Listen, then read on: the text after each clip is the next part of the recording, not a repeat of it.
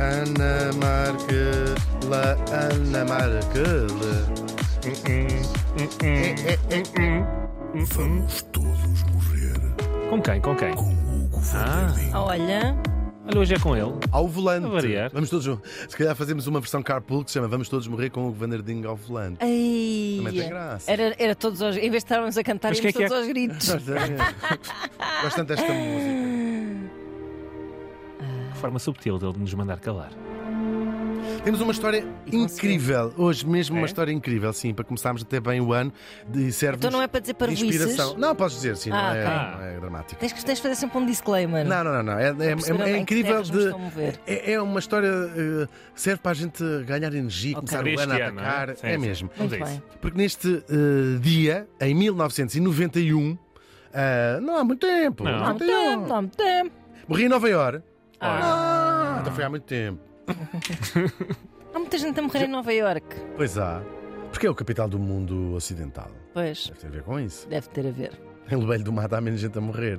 Quer dizer, morre, mas é de fome. de- Opa, enfim. tu- de conge- doenças congénitas. Beijinho para os nossos ouvintes de Lobelho do São muitos Pois e são. gostam muito de nós. E nós adoramos. E nós claro. também. Temos esta relação engraçada. Bom, estávamos em 91, morri em Nova Iorque aos 72 anos. Oh. Não! Tão, tão. O marinheiro Tão chinês novo. Poon Lim. Pum! Poon Lim. Vamos Poon. saber quem foi este Poon Lim. Ele Vamos. nasceu em 1918 na China, numa vila já pela própria de pescadores. Era uma vila de Ela pescadores. própria. Ela já ela própria era de pescadores. Por isso o mar fazia parte da vida deste miúdo desde que ele ah, nasceu, não é? Ah, ele por acaso não era brilhante nadador. Acontece às vezes, parece incrível. O mar era uma, é, Hum. Pois, uma, pois, pois, é o seu meio, é quase como uma, uma bicicleta, não, os barcos e não sei o quê, mas nem todos os pescadores são ah, particularmente grandes nadadores, mas ainda assim o mar é era o é seu elemento, o seu o mar era o seu elemento natural, claro. Depois, quando ele começa, cresce, vai trabalhar como pescador, também era o que havia na altura. Vou dizer o quê? Vou ser engenheiro informático nesta aldeia de pescadores na China em 1920. Nem que ele quisesse. E primeiro na China, depois vai para Hong Kong com, com a família. Eu digo China e Hong Kong, porque, como sabe, Hong Kong na altura era, era, pertencia à Inglaterra, né, ao, ao- ao Império Britânico. Bom, ele muda-se lá com os paizinhos, mas continua lá na vidinha dele. Entretanto. ahm, Estamos, começamos ali na, na- na Segunda Guerra Mundial, os japoneses andar ali a tentar ver se lixavam aquilo tudo, em Hong Kong e a China, a quê. E ele, para se pirar, o que é que faz? Alista-se na Marinha Mercante Britânica, estava em Hong Kong, claro, e vai servir a, a bordo de um navio, inglês também, SS Ben Lomond, em Árguas, eh, ali. Eh, estava a fazer o. eh, Estávamos em 1942, a guerra, portanto, a bombar, e ele vai, tem, que- tem que atravessar o Atlântico, eh, vai sair o barco da cidade do Cabo, carregado de coisas. Geralmente fazia-se estes percursos, portanto, só para acabar, ia da cidade do Cabo, na África do Sul, até Paramaribo, que é a capital do Suriname, fica mais ou menos acima do Brasil. Portanto, Ok. fazer assim este. Falam hum, uma forma de português, sabiam, no Suriname? No Suriname? Chama-se papiamento. Papiamento? Vem de par, Uau! pa- pa- para lá. É uma mistura Sim, com o quê? Ah, isto é uma colónia holandesa até Sim. hoje. Não, hoje não, é, não se chama colónia, mas é uma Sim. espécie de região autónoma, o Suriname. Ahm, e é, é muito interessante. É uma mistura entre holandês, eh, inglês e português. Uau. Estão ali naquela zona ge- Grande geográfica. salganhada. Mas percebes, um É? português consegue. Sim, eh, há muitas pessoas do Suriname Uhum. na Holanda, conheci alguns, e este papeamento é muito interessante. É uma, é uma forma portuguesa, depois com muitas palavras holandesas e inglesas misturadas, mas é perceptível, com uma gramática mais simples, ah, em termos de conjugação verbal e tudo. Ah, mas é muito interessante perceber o que as pessoas estão a dizer nesta Uhum. língua no, no Suriname. Chama-se papeamento. Ah, engraçado. E a capital é Paramaribo. Pronto, era para onde ele ia. E geralmente estes barcos, como imagina, estava infestado de submarinos alemães, os famosos U-boats, já ouviram Uhum. falar disto, não é? Aquilo era um cenário de guerra, o Atlântico. Ahm, e então estes barcos da Marinha Mercante geralmente levavam, ah, iam em comboio, não é? Em, em- não Os barcos iam em comboio. Pá. convoio. Imagem. Sei que- Acho que se diz assim também, não é? Com- em- Iam em filinha. em fila, sim. Uhum. Ah, mas este não era o caso, ia sozinho, levava algumas armas a, a- a bordo. Ah, a verdade é que, olha, foram ah, apanhados pelos U-boats. Lançaram uns torpedos, mandaram o barco para o galheiro. O barco rebentou as caldeiras até, uma chatice muito grande. Opa, tiveram Em que dois chamar um. minutos, tiveram que o chamar um senhor. Veio lá arranjar as caldeiras. Ah, aquilo tinha é o funciona, o serviço funciona. Ah, Ah, tinha. ah, Isso dá um Não jeitão. pagas a mão de obra e a deslocação, Pois. pagas só as peças. O problema é que às vezes demoram muito a chegar. Por Demora, agora não. imagina lá no meio. É isso. Sim, e com o estava trânsito e tudo, é muito difícil. Estavam mesmo a meio. Ahm, isto, o barco demora dois minutos a, a desaparecer, a afundar-se. Oh. E levava 55 pessoas a bordo e todas morreram. Todas? Todas? Todas. Ah. Todas O não. nosso pum. É verdade, o nosso Poon é o único sobrevivente e aqui vai começar uma extraordinária aventura de sobrevivência. Não só extraordinária, como absolutamente única. Primeiro, ele consegue, quando salta, eh, toda a sua história é incrível. Ele consegue levar um, um colete salva-vidas ainda. Lembro que ele não era particularmente bom nadador. eh, Antes do barco afundar, Eh, ainda se safam mais umas três ou quatro pessoas que ele depois vê desaparecer e morreram. Ah, ele fica tipo, oh meu Deus, começa a Uhum. Houve calcular o uma que é que que eu foi vou em cima fazer. de uma porta, Exatamente. mas depois houve um que foi para cima da porta com essa pessoa e a porta foi ao fundo. dois. E ele ainda leva com um diamante na cabeça. Enorme, mas só vê aquilo afundar. Entretanto, hum, ele pensa o que é que eu vou fazer, o que é que eu vou fazer, e depois hum, ele nada. Fica a nadar umas horas, duas, três horas a nadar, a pensar, pronto, vou morrer aqui, não é? Vou morrer. Até que se encontra, isto é incrível, uma jangada de madeira de dois metros e meio por dois metros e meio. Hum, isto não é completamente estranho. Os- Estas jangadas, ah, estavam muito jangadas. muito jangadas. Estavam Está jangadas umas com as outras. Desculpe, está jangada? Ah, vou apontar. Jangada. Estou, ja- estou jangadíssimo. Estou jangada. Está jangada. Ahm, os- os- muitos destes barcos e os navios de guerra também transportavam isto à laia de barcos salva-vidas. Ah, E Uma espécie de jangadas de madeira. Então, que eram umas assim mais baratas. Sim, eh, mas não deixa de ser uma coincidência gigante, mas que lhe vai permitir esta sua aventura incrível. Ahm, os. eh, Pelo menos foi isso que ele contou. não, é- sabe-se, não é? Hum. Já vamos ver. Já tinha Já vindo um helicóptero. Exato.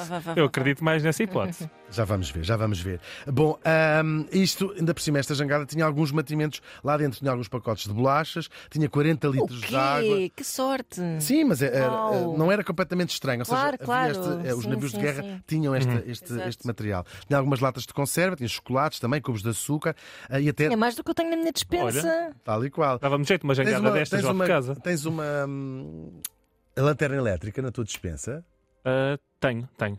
Tens eh, tabaco de enrolar. Ah, na minha dispensa, não. que tu não pões tabaco, é verdade, esqueci.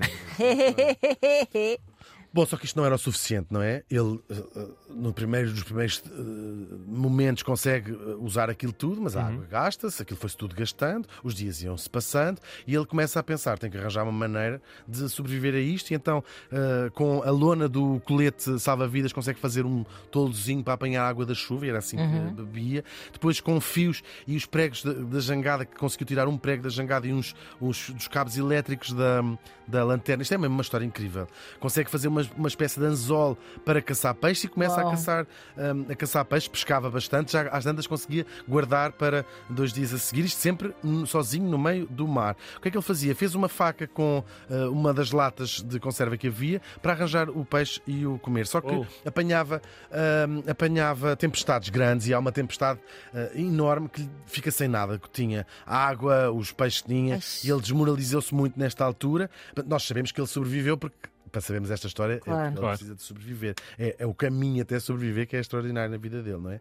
Ah, e então começa a caçar aves marinhas, gaivotas, para beber o sangue. Imagina. Oh.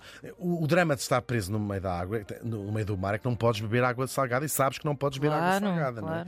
E então ah, foi o momento mais, mais negro da vida, da- daquele momento da experiência dele, foi quando pensou: o que é que eu faço? Fiquei sem água, fiquei sem nada, com uma tempestade grande.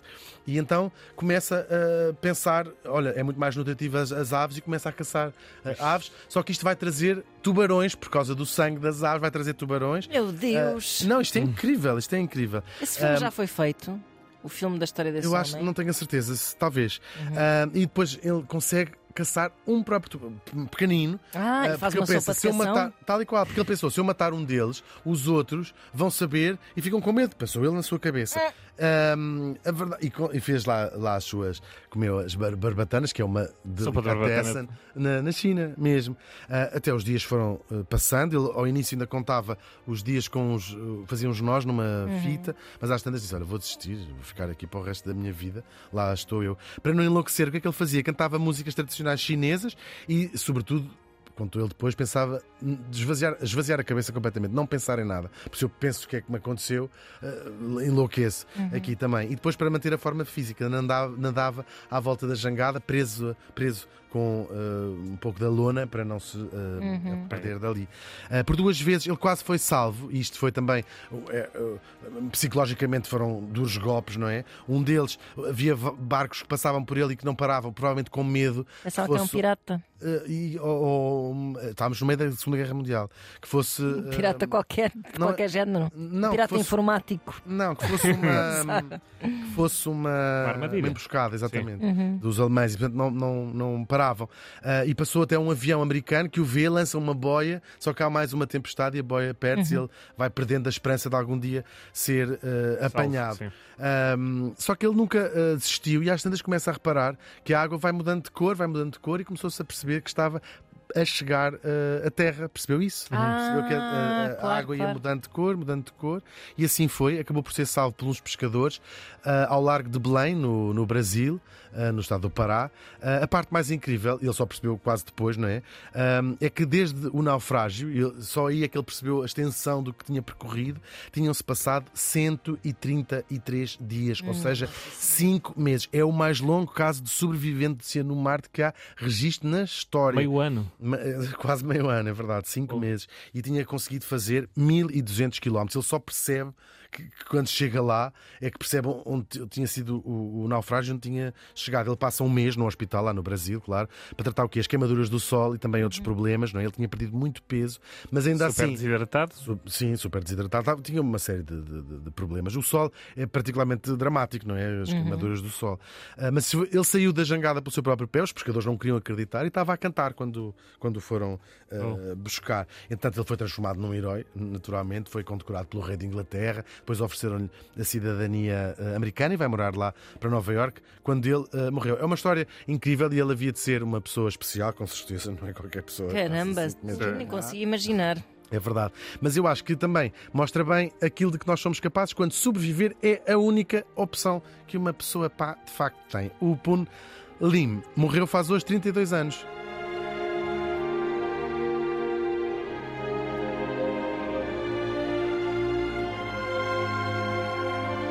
Mais nada.